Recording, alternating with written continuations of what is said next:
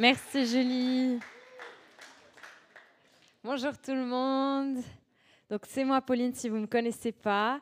Je prends l'habitude souvent de dire un petit peu qui je suis avant de prendre la parole, parce qu'il y a toujours des gens qui sont nouveaux, qui me connaissent peut-être pas, et je trouve quand même chouette si vous savez un minimum qui je suis. Mais aujourd'hui, la seule chose que j'ai envie de dire à propos de moi, c'est qu'avec Malana, je crois qu'elle est là, Malana, ou bien je t'ai vue de loin, je sais pas si elle est là. Avec Malana, il me semble qu'elle est par là, je l'ai vue en tout cas. On partage depuis cette semaine le même titre de Tata. Donc cette semaine, je m'identifie seulement comme une Tata. Donc Anna et Samuel, que vous connaissez peut-être, que vous connaissez sûrement, ont accueilli leur petite fille Joya. Donc si vous les connaissez, envoyez-leur un petit message. Donc Samuel qui est le grand frère de Malana et Anna qui est ma petite sœur. Donc voilà, c'est tout ce que je vais dire pour me présenter aujourd'hui. Euh, nickel. Alors, à partir de maintenant, j'aimerais vous partager effectivement ce que j'ai sur le cœur depuis un petit moment. J'avais reçu cette pensée, ces, mots, en fait, cette envie de vous parler de ce sujet lorsqu'en décembre, Elder avait dit qu'il voulait prier, enfin, que de vous avancer si vous aviez un peu du peur par rapport à votre avenir. Et le 90% de la salle s'est avancé. Et ça m'a interpellée. Ça m'a interpellée parce que je me suis dit, ben voilà, c'est à cet âge-là, l'âge où vous êtes, que ça commence en fait. Euh, je comprends parce qu'à votre âge, on, sort gentiment de la naïveté de l'enfance, ou franchement de la naïveté de l'enfance, c'est parfois loin derrière, mais on quitte ce monde où finalement tout est guidé par nos parents, on ne se pose pas beaucoup de questions, tout ce qui compte c'est de pouvoir aller jouer dehors et de finir ses devoirs et il n'y a pas beaucoup plus de préoccupations.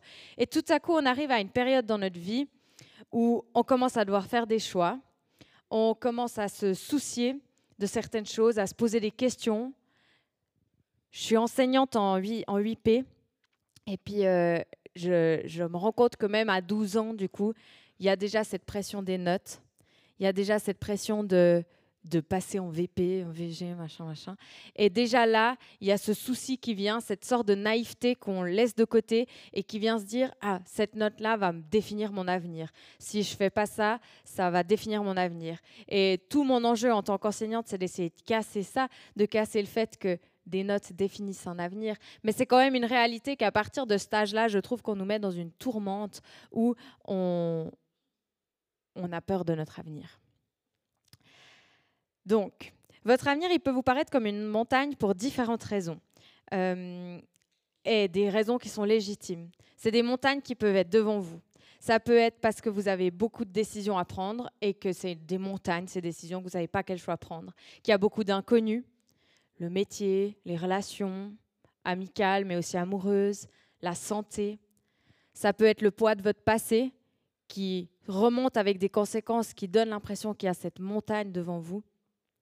Et ça peut aussi être votre contexte familial qui vous donne cette impression que votre avenir, en fait, est, une montagne, est insurmontable en quelque sorte. Ça peut être des peurs, des angoisses, ou bien, comme j'ai dit, la, la pression des résultats scolaires pour s'assurer le papier qu'on vise, pour s'assurer un avenir, en fait, pour essayer d'obtenir une certaine stabilité. Donc, c'est de ces montagnes-là que j'avais envie de parler. C'est de ces montagnes-là que j'avais envie de parler. Euh, Junior, est-ce que tu peux mettre le Time in His Presence de William Augusto? Il avait fait ça, Elder, il n'y a pas très longtemps, et en fait, j'aime beaucoup. Ça met dans un mood parce que j'ai pas envie qu'on passe à côté de ça ce soir, parce que je crois qu'il y a Dieu qui a envie de vous révéler des choses pour votre avenir, qu'il a envie de vous libérer du poids de certaines de ces montagnes que vous pouvez éventuellement sentir. Donc ces montagnes, elles sont là devant vous et ça vous paraît insurmontable. Souvent c'est le soir quand on se couche, qu'on commence à ruminer, qu'on pense à l'avenir, qu'on pense au lendemain, qu'on pense au mois suivant, qu'on pense à l'année suivante, et ces montagnes vous paraissent insurmontables elles paraissent comme si elles vont définir votre avenir, qu'elles vont définir que vous ne valez rien, que vous n'allez rien pouvoir faire. Ces montagnes, elles sont là pour vous impressionner. Mais la réalité est que ce n'est pas ce que Dieu a prévu pour vous. Dieu n'a pas un avenir comme ça pour vous. Il n'a pas un avenir qui est insurmontable. Il a prévu des choses pour vous. La Bible nous le dit. Voilà ce que Dieu dit de votre avenir. Car moi, je connais les projets que j'ai formés sur vous, déclare l'Éternel, des projets de paix et non de malheur, afin de vous assurer un avenir plein d'espérance. Matthieu 6, 34. Ne vous inquiétez pas pour le lendemain, le lendemain se souciera de lui-même. À chaque jour suffit sa peine. Philippiens 1.6.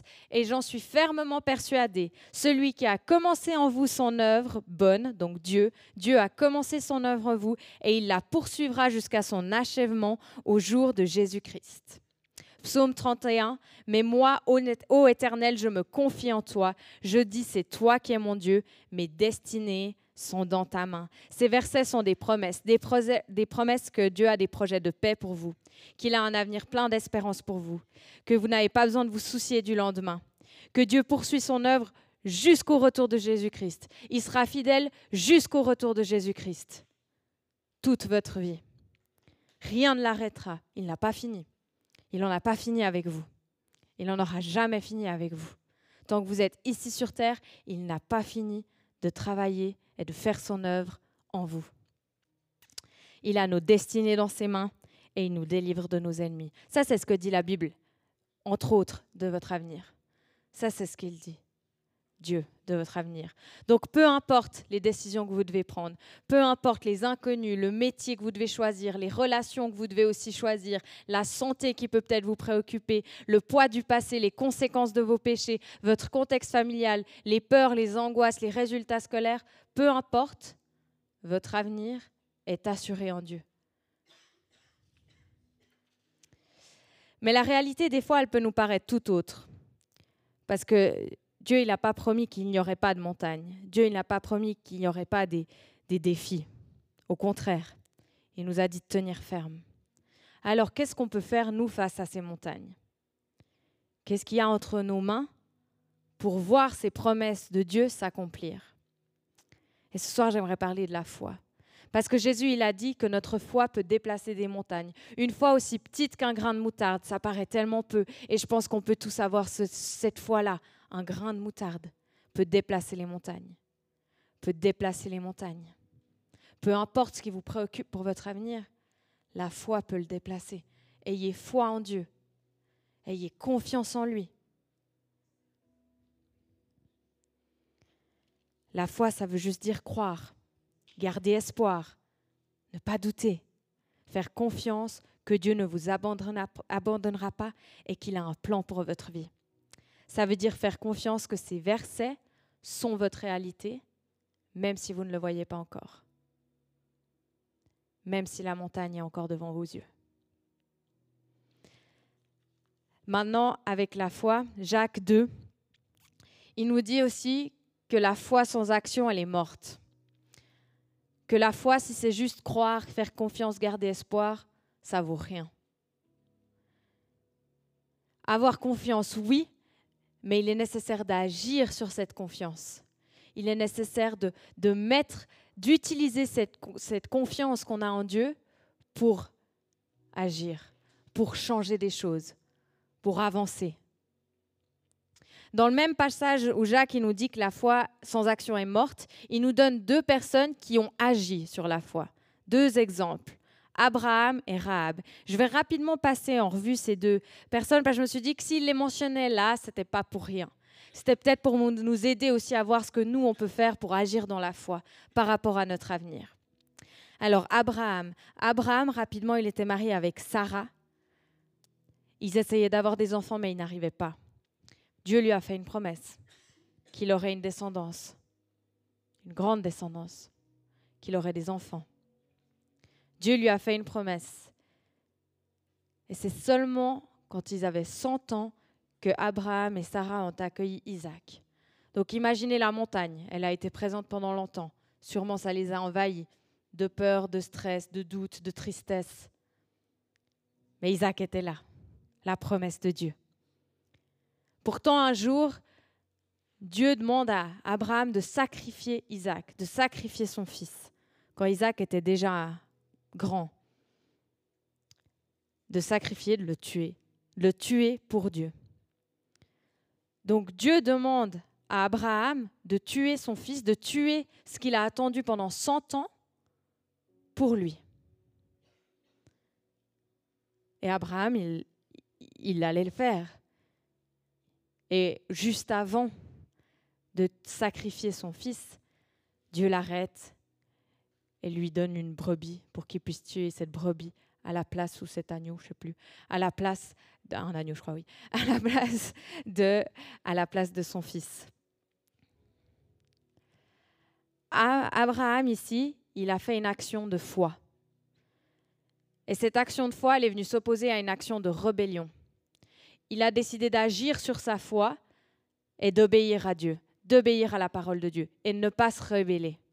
Ne pas se rebeller contre ce que Dieu a fait, a dit. J'agis sur ma foi, alors j'obéis à Dieu.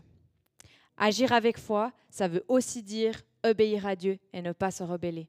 Ce que Dieu vous dit, ce que Dieu dit dans la Bible, mettez-le en pratique. Vous allez agir sur votre foi en mettant en pratique ces choses. Pourquoi? Parce que vous allez mettre en pratique le fait que vous faites confiance à Dieu. Si vous mettez votre foi en lui, vous lui faites confiance. Si vous obéissez à Dieu, ça lui prouve que vous lui faites confiance. Parce que vous savez que ce qu'il vous demande, c'est juste. Parce que vous pouvez lui faire confiance. Ensuite, Rahab. Rahab, elle a logé des espions du peuple d'Israël qui, qui venait espionner la, une terre, la terre promise, qui voulait conquérir. Elle a logé Caleb et Josué. Et ça, c'était une énorme trahison qu'elle a fait à son peuple. Elle, faisait face à la mort si on l'attrapait en train de loger des espions d'un peuple ennemi. Mais Rahab, là, elle a aussi pris une décision de foi en décidant de loger Caleb et Josué. Elle a refusé de prendre une décision qui était dirigée par la peur. Elle aurait pu se laisser emporter par la peur et prendre une autre décision, refuser de les, loger. Mais elle a choisi de prendre une, une décision dans la foi, dans la foi qu'elle savait que c'était ce que Dieu lui demandait de faire. Agir avec foi, ça veut aussi dire, du coup, de ne pas se laisser emporter par la peur et de faire des choix que l'on regrettera plus tard.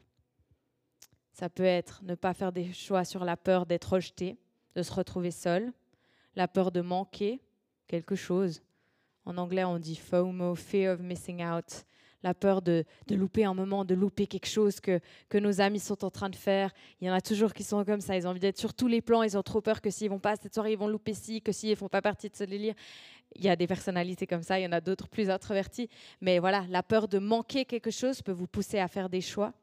La peur de ne pas être aimé, la peur de perdre certaines amitiés, de perdre certaines relations amoureuses, la peur de perdre une certaine popularité, une certaine appartenance à un groupe, la peur d'être critiqué, jugé par le monde, tout ça, ça peut vous amener à faire des décisions qui ne seront pas des décisions de foi.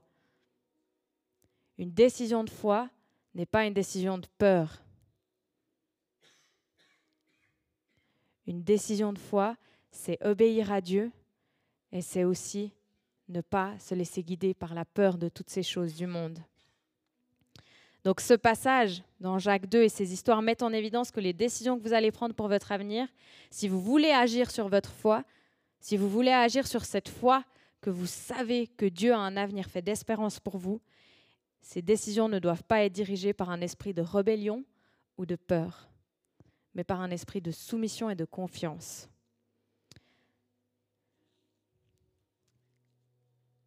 J'avais envie de prêcher sur ce sujet quand je vous ai vu vous avancer pour votre avenir. Mais aussi en parallèle à ça, euh, j'ouvrais mon calendrier de l'Avent, parce que c'était au mois de décembre, et même si j'ai 23 ans, j'aime beaucoup avoir mon petit calendrier de l'Avent. Euh, tout simple, avec des thés, euh, j'aime bien les thés. Et puis en fait, sur ce calendrier de l'Avent, il y avait des citations tous les jours au dos de mon sachet de thé. C'est pas, pas du tout pour ça que je l'ai acheté, parce que je suis pas vraiment une philosophe, mais c'était des citations philosophiques. Et finalement, j'ai bien aimé les lire tous les jours. Je me réjouissais de découvrir ce que c'était. Et il y en a une un jour qui m'a frappée. Celui qui a déplacé des montagnes. Alors là, ça m'a interpellée parce que déplacer des montagnes, ça paraît quand même très vite chrétien. C'est des versets, ça tout de suite ça ça m'a ça a attrapé mon mon esprit et puis mes pensées. Donc celui qui a déplacé des montagnes, c'est celui qui a commencé par enlever les petites pierres. Alors des fois, on peut voir cette montagne, mais en fait, cette montagne, c'est juste un tas de petites pierres. C'est juste un tas de petites pierres qui vous sont accessibles. Concentrez-vous sur vos petites pierres, vos petits choix que vous faites tous les jours Concentrez-vous sur toutes ces décisions, sur toutes ces, actions de foi que vous pouvez faire, ça, c'est vos petites pierres. Concentrez-vous sur ça. Aujourd'hui, les petites pierres que je dois déplacer, c'est quoi? Aujourd'hui, les petites décisions que je dois prendre, c'est quoi? Aujourd'hui, là où je peux montrer ma foi, c'est quoi? Concentrez-vous sur vos petites pierres et la Bible, elle dit que Dieu aplanira vos sentiers. Ne regardez pas aux montagnes. Elles sont impressionnantes. Dieu s'en occupe. Ne regardez pas à toutes ces choses qui peuvent vous envahir. Dieu s'en occupe. Ne regardez pas à toutes ces choses par rapport à votre avenir qui peuvent vous envahir. Dieu s'en occupe. Ayez la foi, agissez dans la soumission et dans le courage pour bouger ces petites pierres et Dieu aplanira votre sentier. C'est Proverbe 3.6 qui nous le dit. Reconnais-le dans toutes tes voies et il aplanira tes sentiers. Reconnais-le dans toutes tes pierres et il aplanira ton sentier. Reconnais-le dans toutes tes décisions et il aplanira tes sentiers. Reconnais-le dans toutes tes craintes et il aplanira tes sentiers. Reconnais-le dans tous tes problèmes et il aplanira tes sentiers. Reconnais-le dans tous tes soucis et il aplanira tes sentiers. Il va s'occuper de la montagne. Nous, on s'occupe des pierres.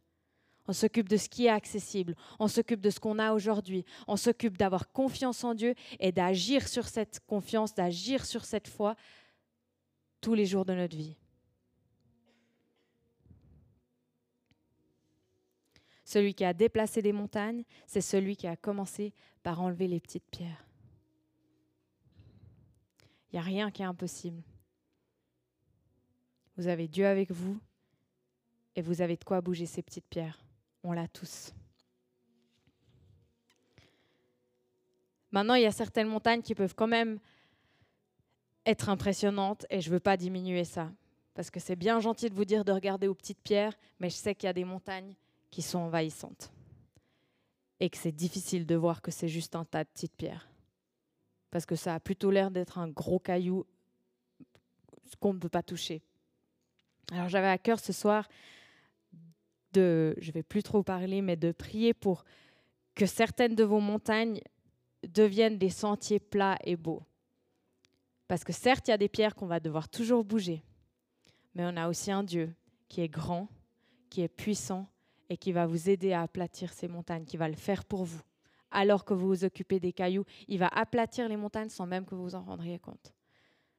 C'est quand vous aurez traversé le sentier plat que vous retournerez et que vous direz Ah ouais, c'était une montagne. C'était quelque chose que je pensais jamais faire.